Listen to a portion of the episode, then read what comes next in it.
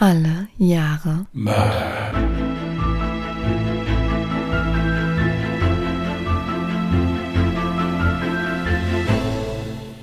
Herzlich willkommen zu Alle Jahre Mörder, der True Crime Podcast mit Christian, hallo.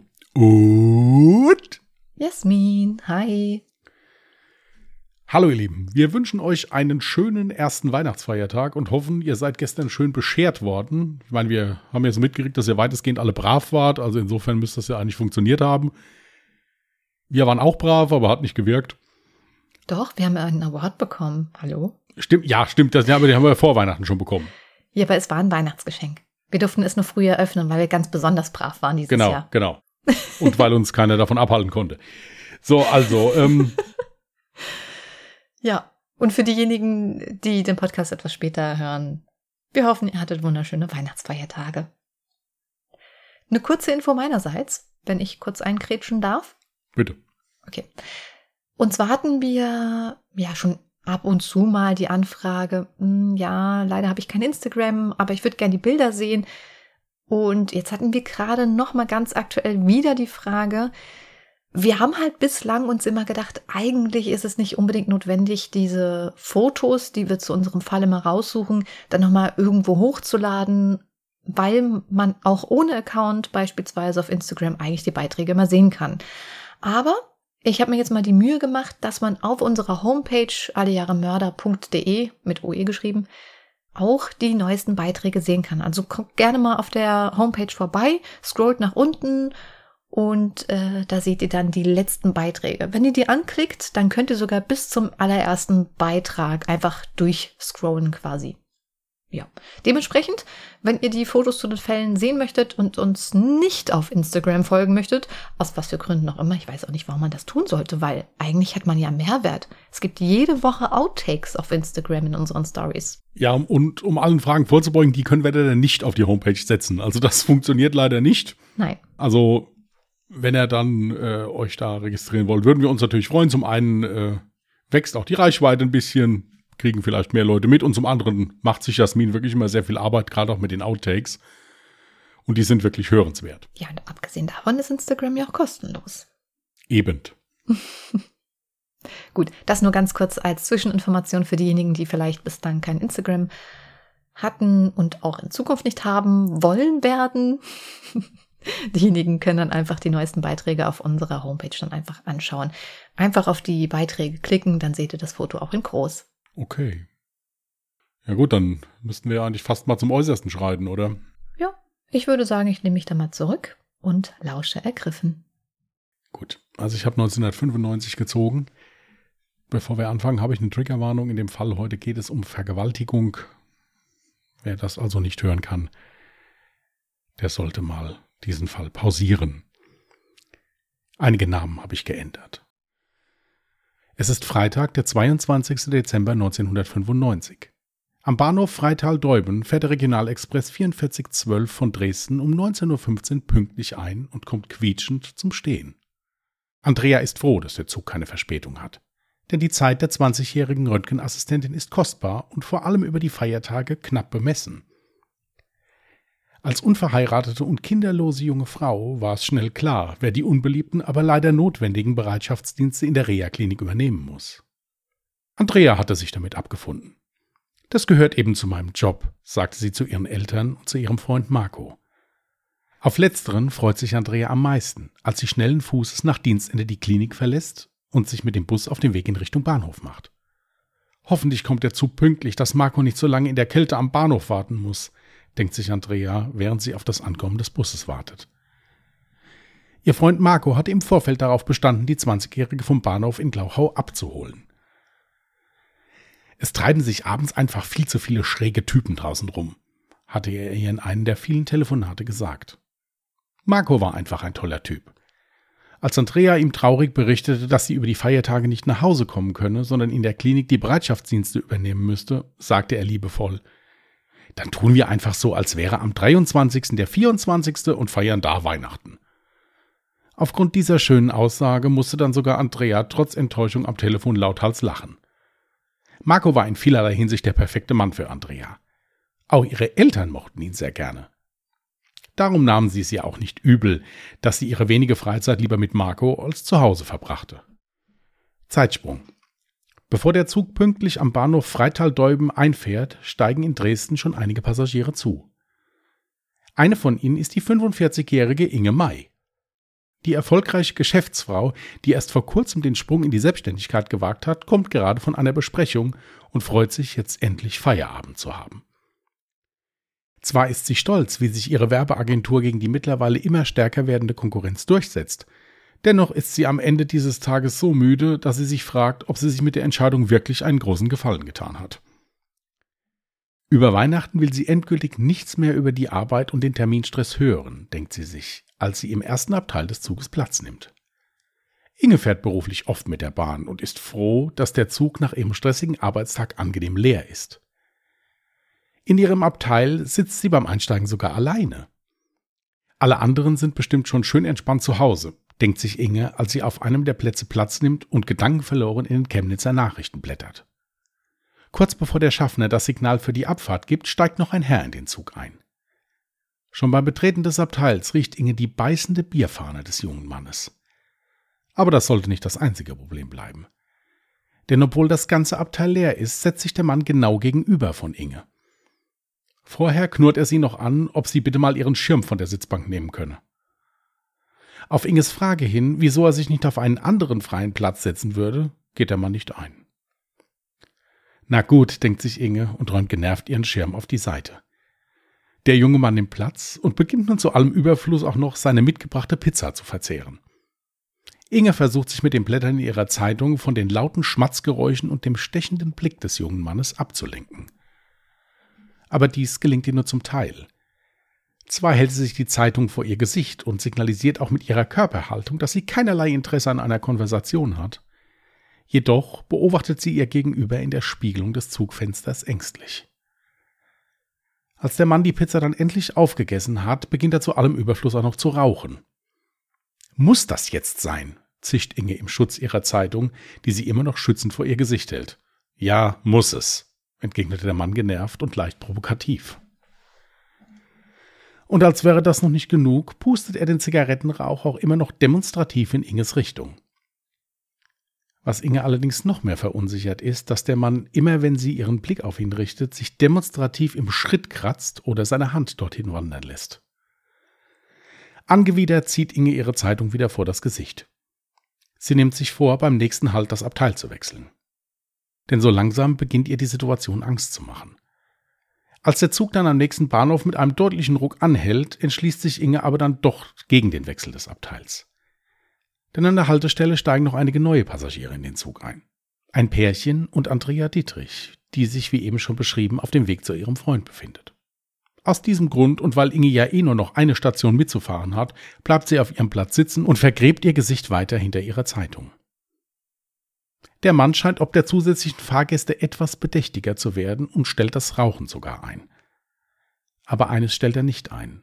Seinen stechenden Blick, mit dem er hauptsächlich Inge, aber auch die restlichen Fahrgäste im Zug beobachtet. Als der Zug in Inges Zielbahnhof einfährt, ist die 45-Jährige erleichtert. Schnell packt sie ihre Sachen und verlässt das Abteil. Als sie beim Verlassen nochmals von außen in das Abteil blickt, fällt ihr auf, dass der Mann ihr noch lange nachschaut. Gemeinsam mit Inge verlässt auch das Pärchen, was die Station vorher eingestiegen war, den Zug. Andrea bekommt von all dem nicht viel mit. Sie hat ihren Walkman eingeschaltet und hört über ihre Kopfhörer etwas Musik. Von den Provokationen des Mannes oder seinem stechenden Blick in ihre Richtung hat sie bis zu diesem Zeitpunkt nichts mitbekommen. Der letzte Dienst war so anstrengend, dass Andrea sogar einmal kurz einschläft. Als sie wieder wach wird, will sie noch kurz die Zugtoilette aufsuchen und sich dann wieder auf ihren Platz setzen. Als sie ihren Platz verlässt, fällt Andrea auf, dass sie und der Mann alleine im Abteil sind. Durch die Zugtür sieht Andrea, wie der Schaffner gerade im nächsten Abteil die Fahrscheine kontrolliert. Als sie gerade die Tür zur Zugtoilette öffnen will, drängt sich der Mann an ihr vorbei. Was soll das? fragt Andrea aufgebracht. Ich muss mal, antwortet der Mann mit brummiger Stimme. Dann musst du dir eben eine andere Toilette suchen oder warten, entgegnete Andrea mit fester Stimme. Sie drängt sich vorbei und will gerade die Toilettentür hinter sich schließen.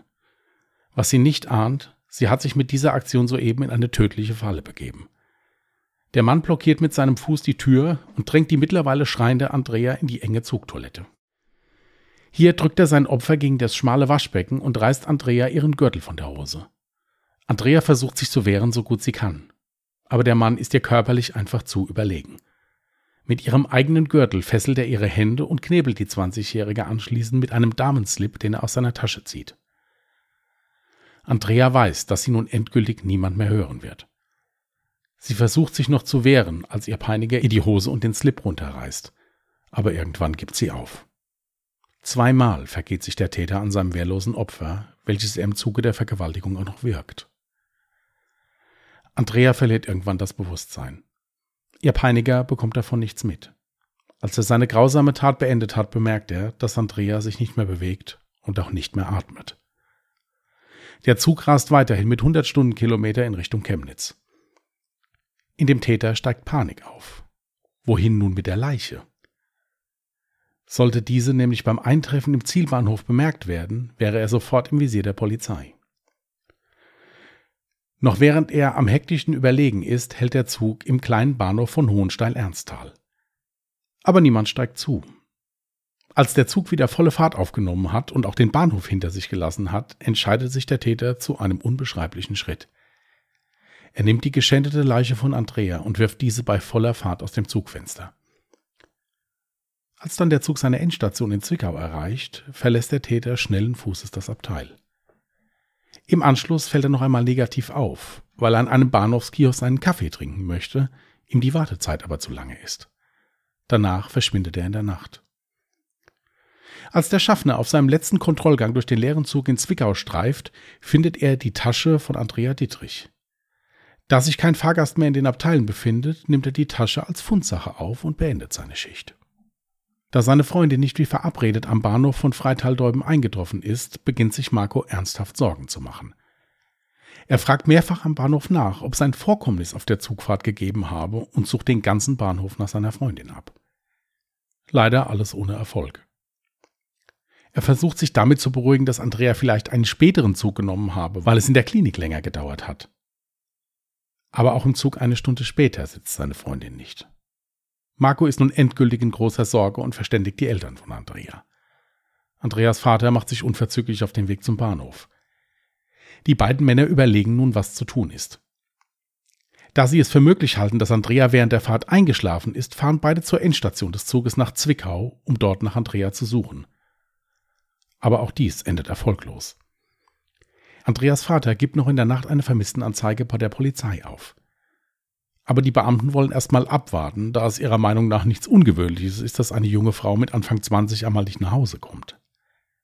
Nachdem Andreas Vater dann auch noch bis zum Arbeitsplatz von Andrea gefahren ist, um nachzusehen, ob sich seine Tochter in ihrem Zimmer im Wohnheim befindet, macht sich die Familie große Sorgen.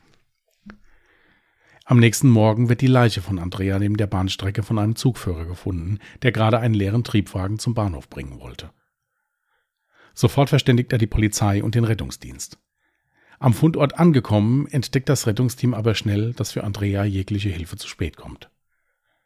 Die Polizei sperrt sofort den Tatort ab und beginnt mit ihren Ermittlungen.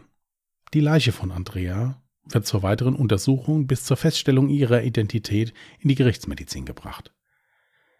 Das Ergebnis der Obduktion liegt schnell vor und verschlägt allen Beteiligten die Sprache. Bei Auffindung war die Leiche teilweise entkleidet und an den Händen gefesselt. Es wurden multiple Prellungen und Frakturen festgestellt, die ganz eindeutig darauf hindeuten, dass Andrea bei voller Fahrt aus dem Zug geworfen wurde. Ein Knebel steckte immer noch in ihrem Mund und hatte sich bis in den Rachen vorgeschoben. Laut Obduktionsbefund ist das Opfer qualvoll erstickt und war schon tot, als sie aus dem fahrenden Zug geworfen wurde. Und noch etwas stellen die Gerichtsmediziner im Laufe der Obduktion fest. Die Frau wurde mehrfach sexuell missbraucht. Auf ihrer Kleidung werden Spermaspuren gefunden. Auch einige Abwehrverletzungen sind zu finden. Aber es wird schnell klar, dass der oder die Täter das Opfer überrascht haben und körperlich deutlich überlegen waren.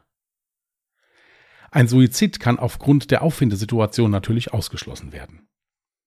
Die Gerichtsmediziner sichern die Spermaspuren, um ein DNA-Profil zu erstellen. Eine entsprechende Datenbank hierfür existiert 1995 allerdings noch nicht. Die Polizei versucht in der Zwischenzeit die Identität der Ermordeten festzustellen. Aufgrund der Feststellung des Todeszeitpunkts sowie der Fahrpläne für die entsprechende Strecke stoßen die Ermittler schnell auf die Vermisstenanzeige von Andrea Dittrich. Als die Nachricht über den grausamen Tod ihrer Tochter die Familie erreicht, sind alle zutiefst erschüttert. Wer könnte ihrer geliebten Tochter so etwas unsagbar Grausames angetan haben?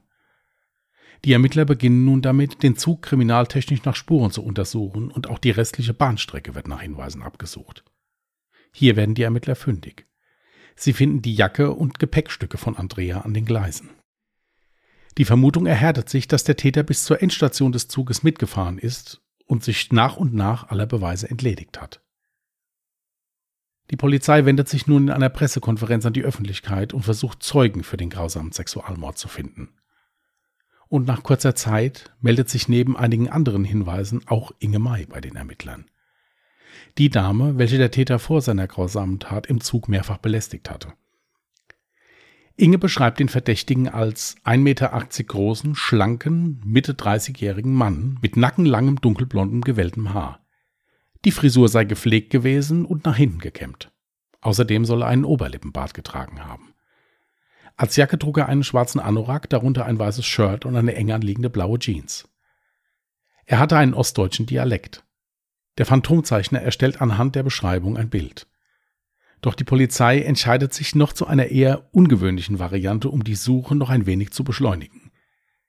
Die Ermittler ziehen einen Maskenbildner hinzu und lassen einen Polizeibeamten exakt nach der Beschreibung der Zeugin verkleiden. Diese Variante war bisher einzigartig. Auch eine Belohnung von 5000 Mark wird auf die Ergreifung des Täters ausgesetzt. Aber es sollte nichts bringen. Auch die kurzzeitige Erhöhung der Summe auf 10.000 Mark bringt keine verwertbaren Hinweise. So langsam bereuen die Polizisten, dass sie in der Pressekonferenz gesagt hatten, dass sie dem Täter auf der Spur seien und seine Ergreifung kurz bevorstünde. Auch Andrea Dietrichs Vater wendete sich zwischendurch immer wieder an die Presse und versuchte damit die Ermittlungen anzutreiben. Der öffentliche Druck auf die Ermittler wächst immer mehr. Die Polizei gab eine Mitteilung heraus, in der sie alleinreisenden Frauen riet, sich immer in Abteile zu setzen, wo mehrere Menschen unabhängig voneinander Platz genommen haben. Der Fall wird nach einem Jahr der erfolglosen Ermittlungen 1997 zum Cold Case erklärt. Bis Ende 1999 sollte es dauern, bis die Ermittler endlich den Mörder von Andrea Dietrich finden würden. Denn 1999 wurden die bestehenden DNA-Profile von Verbrechen in eine bundesweite DNA-Datenbank eingetragen und abgeglichen. Es ist Anfang des Jahres 2000 und Andreas Mörder hat einen Namen. Bei dem Täter handelt es sich um den damals 24-jährigen Jens W. Dieser kam kurz vor der Tat aus dem Gefängnis frei, wo er eine längere Ersatzfreiheitsstrafe absitzen musste. Vorher hatte er sich als Gelegenheitsarbeiter und Rettungsschwimmer durchgeschlagen. Er neigte zu Gewalt, galt im Allgemeinen als rücksichtslos und unehrlich. So sollte es in einem späteren Zeitungsartikel heißen. Jens W. war nach seiner Entlassung auf dem Weg nach Rostock zu seiner Mutter.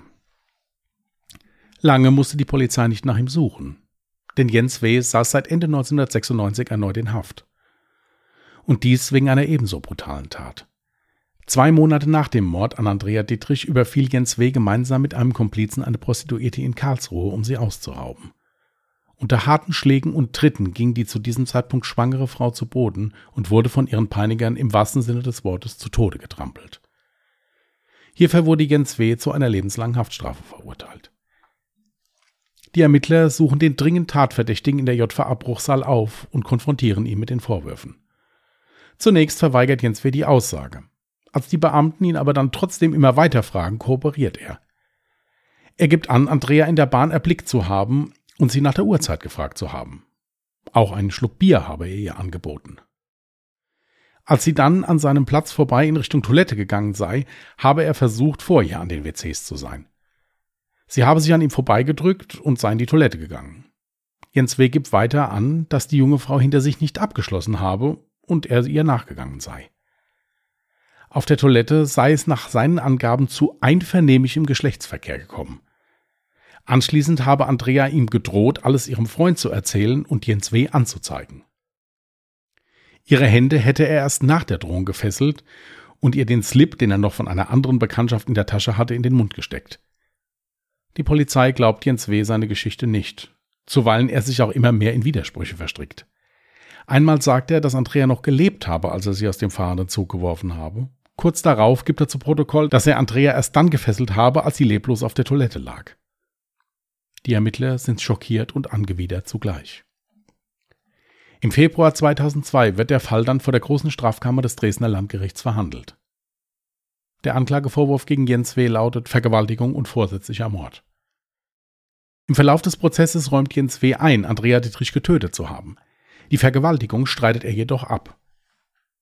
Als Grund, warum er dann noch sein Opfer aus dem fahrenden Zug geworfen habe, gibt Jens W. Zitat, die Panik erwischt zu werden an.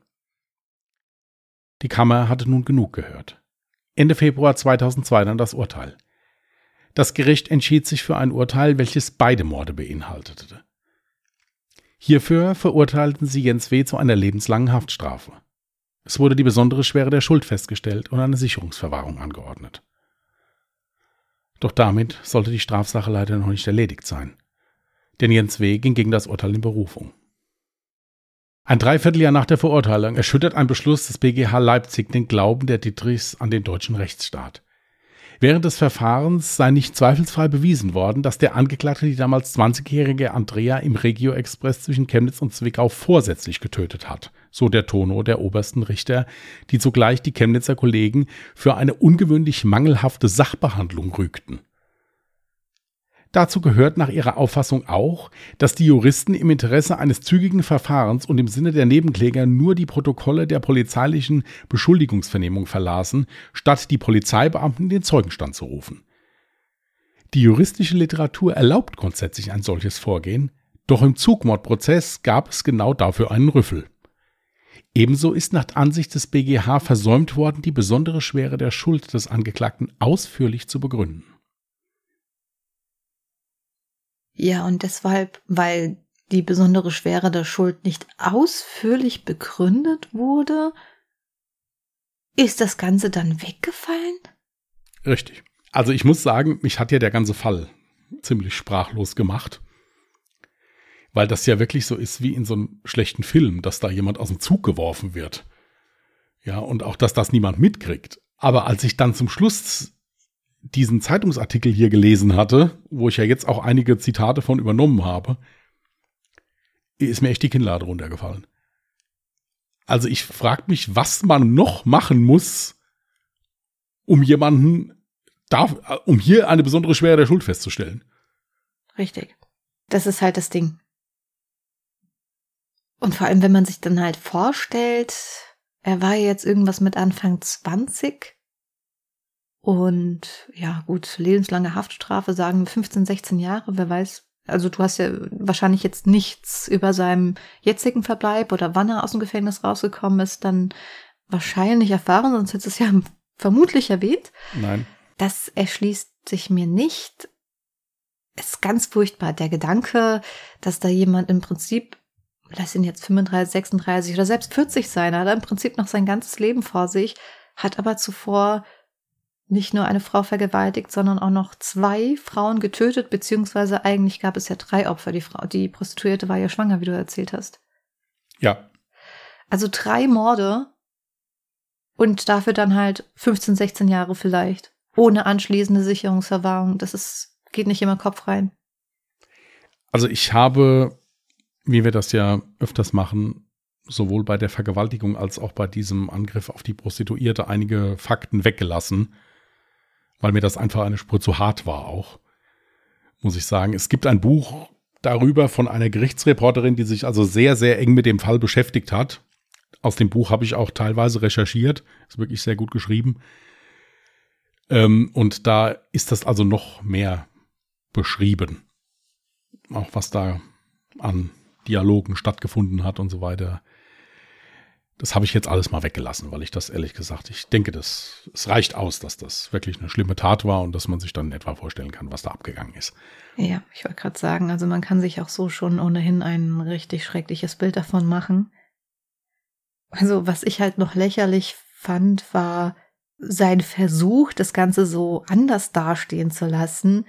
Beispielsweise, dass der Geschlechtsverkehr angeblich einvernehmend war, was man ja, also ohne Probleme, wahrscheinlich auch durch die Gerichtsmedizin, durch die Obduktion ja auch feststellen konnte, dass dem nicht so war. Ich meine, man merkt ja solche Abwehrhandlungen. Ich weiß jetzt auch natürlich nicht, in welch einem Zustand eine Leiche sein kann, wenn sie aus einem fahrenden Zug geworfen wird. Will ich mir auch gar nicht vorstellen, aber ich denke dennoch, dass so Male dann dennoch festgestellt werden können. Auf jeden Fall. Also das war kein einvernehmlicher Geschlechtsverkehr. Das ist also, das fanden die Polizisten bei der Vernehmung dann auch schon in Anführungsstrichen lächerlich, was er da erzählt hat. Ich kann es mir nur so vorstellen, äh, dass er wusste, okay, ich werde sowieso dafür verknackt. Er war ja sowieso schon im Gefängnis und im Gefängnis hast du als Vergewaltiger, je nachdem in welchem Gefängnis du bist, nicht so einen leichten Stand. Wobei man den als Frauenmörder auch nicht hat. Also insofern äh, ist das, denke ich, mir überhaupt wie gesprungen. Aber ich denke, das war ihm vielleicht wichtig, dass das dann nicht auch noch dazu kommt. Aber wie gesagt, ist absolut gelogen gewesen, war Quatsch. Ja, vermutlich halt auch in der Hoffnung, dass das Urteil dann eben nicht so schwerwiegend für ihn ausfallen wird. Klar, Mord gab es so oder so, aber das wird ja dann dennoch nochmal anders gewertet. Aus welchen Gründen? Das einzige Positive, es gibt nichts Positives an dem Fall, aber mein Gedanke dazu war ganz schrecklich, dass das überhaupt passieren konnte. Glücklicherweise gehe ich davon aus, dass so ein schlimmer Fall nicht mehr so leicht passieren kann.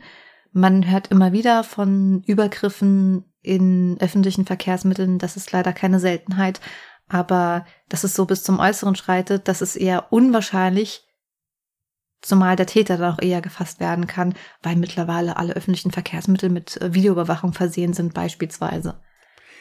Ja, und die Bauweise gerade der Züge ist jetzt auch so, dass der Zug also von außen, also wenn man, wenn man in das Abteil reinguckt, komplett einsehbar ist. Mhm. Dann war es auch noch so, die haben auch, ich habe so einen ganz kurzen Bericht darüber gesehen, da haben die noch mit so einem Experten für Züge jetzt halt gesprochen. Das Problem war halt auch, bei diesen alten Zügen, dadurch, dass die irgendwie mit solchen Platten miteinander verbunden waren, die Wagen, war das halt zwischen den Wagen ein enormer Krach. Das heißt also, du hast nichts gehört. Das Schlimme daran war ja, dass der Zugschaffner, der sich hinterher fürchterliche Vorwürfe gemacht hat, einen Wagen weiter war. Also der stand vielleicht Luftlinie drei Meter von dem Geschehen entfernt und hat das nicht gehört, weil er, weil die Tür zu war und durch den Fahrtlärm so viel Krach entstanden ist, dass er das nicht gehört hat. Und der hat in dem letzten, also in dem ersten Wagen, wo Andrea und ihr, der Täter drin gesessen haben, hat er nicht mehr kontrolliert, weil er wusste, da sitzen nur noch zwei Leute, die habe ich schon kontrolliert. Mhm. Deswegen ist er da nicht mehr hingegangen. Ich denke, auch dem Schaffner ist da in dem Moment überhaupt nichts vorzuwerfen. Nein.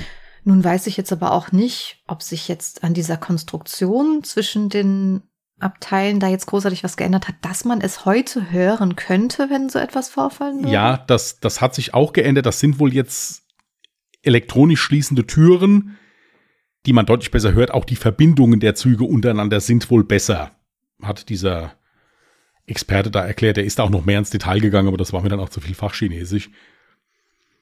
Also es ist etwas besser, sagen wir es so. Okay. Also glücklicherweise wurde der Täter dann ja auch noch gefunden. Ich dachte mir aber eigentlich, dass er hätte schon wesentlich früher ausfindig gemacht werden müssen, da ich es erstaunlich finde, wie genau die Beschreibung von Inge May war es, glaube ich, ne? Der Name ist geändert worden. Also Ach so, ja, gut. Also, also auf jeden Fall. Name. Ja, von der Frau, die halt von ihm belästigt wurde, die Beschreibung war ja wirklich sehr detailliert. Also ob das jetzt die Kleidung war, ob das das Aussehen war. Und es schien auch ein, ja, eine relativ auffällige Beschreibung zu sein. Ich meine, ein Mann mit längeren gelockten Nackenhaaren, die so zurückgekämmt sind, das, das ist ja jetzt nicht so ein Allerweltsmann. Und zumal du ja auch gesagt hast, es wurde ja nicht nur ein Phantombild angefertigt, sondern auch ähm, ja, es wurde ein, wurde wirklich ein Polizeibeamter mit Hilfe eines Maskenbildners genauso ausstaffiert wie dieser Mann und die Polizei hat sich halt damit erhofft, dann noch schneller irgendwie Hinweise zu bekommen. Genau. Warum hat ihn darauf keiner, also auch auf den Phantombildern oder so, warum hat ihn niemand erkannt? Hatte der jetzt kein privates Umfeld großartig, also nicht so viel Kontakte, Familie, Freunde? Hier offenbar wirklich nicht so viele, weil es wirklich nicht voranging mit den Ermittlungen. Die Polizei hat ja auch probiert, der, der Zug hat ja dann noch einmal gehalten, nachdem er die Frau umgebracht hat. Dann haben die versucht, Leute aus dem anderen Zug, der also gegenüberstand, zu kriegen, ob die vielleicht irgendwas gesehen haben oder so in dem, also in das Abteil reingeguckt haben oder so. Mhm. Nee, das Schlimme war halt, dass wirklich dieser eine Polizeisprecher in dem, in der Pressekonferenz den Mund wirklich sehr vollgenommen hat und gesagt hat, naja, wir haben jetzt so viele Hinweise, also den haben wir jetzt schnell, so nach dem Motto. Und das hat dann leider nicht funktioniert. Das war dann für die Polizei auch etwas peinlich. Aber ja, es, sie haben ihn nicht gekriegt. Natürlich haben die ihn auch gefragt, warum haben sie sich nicht gemeldet? Sie waren doch eh im Gefängnis dann, aber da hat er auch gesagt, ja gut, warum sollte er sich melden? Er wollte das nicht. Ja, ich weiß ja gar nicht, wie das jetzt ist, wenn man im Gefängnis sitzt, ob man von sowas dann überhaupt mitbekommt, dass einem nach, nach einem gefahndet wird. Ja gut, das wird er schon mitbekommen haben, gehe ich von aus. Es war ja auch ordentlich in den Zeitungen und so. Stimmt eigentlich, da hätte doch, da hätten doch eigentlich die Gefängnisbeamten den Täter erkennen müssen. Es sei denn, er hat halt sein Aussehen. Das Ding ist, ich habe jetzt leider kein Bild von einem Täter vorliegen. Ich gehe mal stark davon aus, dass du keines in die Dropbox gepackt hast, weil es nicht existiert. Nein, es gibt, es, es gibt ein Bild, wo der Täter mit dem Kopf nach unten einer Jacke bedeckt auf dem Tisch der, der Verhandlungsbank sitzt und sein Rechtsanwalt neben ihm steht, aber das Bild habe ich jetzt nicht reingetan. Mhm. Das bringt nichts. Es gibt ein Bild, wo man diesen jetzt hätte ich fast gesagt, nachgebauten Polizeibeamten sieht, der halt als Täter äh, geschminkt ist. Das habe ich aber auch nicht reingemacht, weil das ja nicht der Täter ist. Ja, deswegen habe ich das jetzt auch, habe ich darauf jetzt auch verzichtet. Gut, das Ding wird halt sein. Ähm, der Täter wird ja jetzt schon auf freiem Fuß sein und wahrscheinlich, wie so oft, deswegen hast du ja auch den Namen geändert, Vermutlich wurde aufgrund von Identitätsschutz dann natürlich zum einen sämtliche Artikel aus den Medien entfernt, plus eben solche Bilder. Ja, Artikel findest du hier und da noch, aber halt nur mit abgekürztem Namen. Ich hatte den vollen Namen, weil er in einem drin stand. Auch in dem Buch, äh, wo diese äh, Gerichtsreporterin geschrieben hat, steht der volle Name vom Täter drin sicher, dass es sich dann auch in einem richtigen Namen es, handelt. Es, handelt sich um den richtigen Namen und es handelt mhm. sich auch um den richtigen Täter. Also ich habe das nochmal nachgeprüft. Ich habe extra nochmal geguckt, das ist wirklich ein kein fiktional geschriebenes Buch. Also es ist wirklich auf Hand, anhand von Rechercheermittlungen. Okay. Ich fand's heftig, muss ich ganz ehrlich sagen. Also auch vor allen Dingen die Tatsache, dass die, die Frau, arme Frau dann noch aus dem Zug geworfen wird. Ja, als ob die andere Tat nicht schon schlimm genug und grausam genug wäre. Äh, unglaublich. Also mir hat da echt der, der Atem gestört, als ich das gelesen habe. Ja. Das Einzige, was einen vielleicht ein wenig beruhigt, ist die Tatsache, dass jetzt zumindest nicht noch ein weiterer Artikel über diesen Mann erschienen ist. Das bedeutet, dass er wohl nach seiner Haftzeit womöglich geläutert war oder ist und dementsprechend dann nicht mehr auffällig wurde. Wollen wir es hoffen. Ja. Äh, noch zwei Sachen, die vielleicht interessant sind. Also es ist so, dass nach diesem Urteil vom Bundesgerichtshof der Vater von Andrea auch äh, Politiker angeschrieben hat und sich also massivst beschwert hat und auch moniert hat, wie sowas sein könnte nach so einer grausamen Tat, also nach, eigentlich nach zwei grausamen Taten. Ja, und die Politiker haben dann zurückgeschrieben, äh, eine hat geschrieben wohl, bitte behalten Sie Ihren Glauben an den Rechtsstaat. Wow. Also, wenn man sowas hört, da könnte man einfach noch die Wand hochlaufen. Muss ich, also da könnte ich ausflippen bei sowas. Ja, also, wie sollst du als Angehöriger nach so einer Tat noch den Glauben an irgendwas behalten? Ja, jetzt mal ganz ehrlich. Ja. Manchmal sind Dinge unbegreiflich. Und dann habe ich noch einen Tipp, das hat auch dieser Bahnexperte da gesagt. Der hat gesagt, was viele Leute immer vergessen. Wenn man belästigt wird im Zug, man soll die Notbremse ziehen die überall im Zug hängen. Aber in dem Fall von Andrea Dietrich war es jetzt so, sie war ja auf dem Weg zur Toilette, sie hatte ja gar keine Möglichkeit, sie wurde ja quasi von ihm in die Enge getrieben. Absolut, das war jetzt auch nur so ein Tipp generell. Er sagt also, dass wenn, wenn man sagen könnte, ich werde belästigt, ist das nicht strafbar, wenn man die Notbremse zieht. Ja, aber okay, da ist dann halt schon die Frage, zählt dann quasi diese Art von Belästigung, die Inge also du hast jetzt Inge genannt, mhm. die Inge jetzt schon miterleben musste. Weil da glaube ich nämlich nicht, dass es da dann schon greifen würde. Weil dafür kommt es ja viel zu häufig vor. Das ist genau das Problem. Ja, ich denke, da sind immer die Grenzen fließend. Also die hätte sich am besten wirklich beschweren gehen können. Die hätte natürlich sagen, hätte einfach das Abteil gewechselt, hätte gesagt, hier da vorne sitzt einer, der macht Ärger. Hätte vielleicht der Schaffner wirklich auch mal geguckt und hätte den vielleicht mal zur Rede gestellt. Mhm. Es ist auch im Verlauf der Ermittlungen rausgekommen, also die Andrea war ein reines Zufallsopfer. Das hätte jede Frau sein können. Ja, ja. Das ja, also das, äh, der, der hat die sich nicht ausgeguckt, der hat diese Frau im Zug zum ersten Mal gesehen das wurde auch dann nochmal in der Pressekonferenz gesagt. Also es war ein reines Zufallopfer. Das hätte jede junge Frau sein können, die da gesessen hätte. Ja. Einfach weil sie für ihn in dem Moment ein leichtes Opfer leider war. Genau, das war das Problem. Ja. Gut, also von ähm, Andrea Dittrich hast du ein Bild bereitgestellt, ebenso auch ein Foto von dem, also ich weiß jetzt nicht, ist es genau der Zugabteil? Es ist genau der Zug, es ist der Blick in das Abteil. Okay, Okay, also von dem Zugabteil hast du auch, das ist ein Foto. Das Ganze werden wir natürlich auch wieder auf Social Media hochladen, auf Instagram unter Mörder mit OE geschrieben oder auf Twitter unter Morde. Schaut auch gerne auf unserer Homepage vorbei. Wie gesagt, da seht ihr den Beitrag dann auch. Und ja, eure Gedanken zu dem Fall könnt ihr uns dann natürlich auch gerne unter den Kommentaren des Posts wissen lassen. Wenn ihr sonstige Fragen, Anregungen, etc. habt, könnt ihr das auch gerne per E-Mail an uns senden an die Adresse contact at allejahremörder.de, Mörder mit OE geschrieben. Genau. Möchtest du direkt mal ein neues Jahr für dich ziehen? So als guten Vorsatz fürs nächste Jahr, meinst du so? Ja. Ja. Ja, ich habe schon vorbereitet, ich muss nur klicken. 1950. Hatten wir bislang noch gar nicht. Hoffentlich nicht aus gutem Grund. Okay.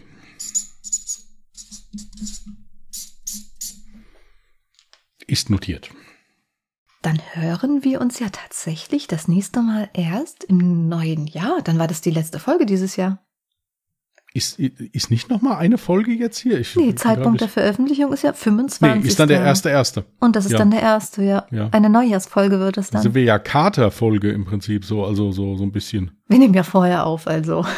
Ja, ich rede ja nicht von uns, ich rede von den Leuten, die hören. Ach so, ja, sicher, ja. sicher. Es gibt doch nichts Besseres als als uns Knülle Kater. zu hören, meinst du so? Bitte? Als uns Knülle anzuhören, meinst Richtig. du? Wieso Knülle? Mit Kater ist man ja nicht Knülle. Ja, dann wünschen wir uns, äh, wünschen wir uns, genau. Ja, uns wir auch. wünschen uns alles Gute und ihr kommt, kommt halt irgendwie zurecht. So, äh. Sie uns als ganz große Community, weißt ja. du? Nein, also natürlich wünschen wir euch dann nicht nur schöne Weihnachten, sondern auch schon einen guten Rutsch ins neue Jahr. Ja, genau. Alles Gute für 2023. Passt gut auf euch auf. Bleibt uns treu. Genau. Seid vernünftig. Bis in, die, bis in diesem Sinne. Ja, seht ihr, es wird Zeit, dass Feierabend ist jetzt langsam. in diesem Sinne, macht's gut und tschüss. Macht's gut. Bye.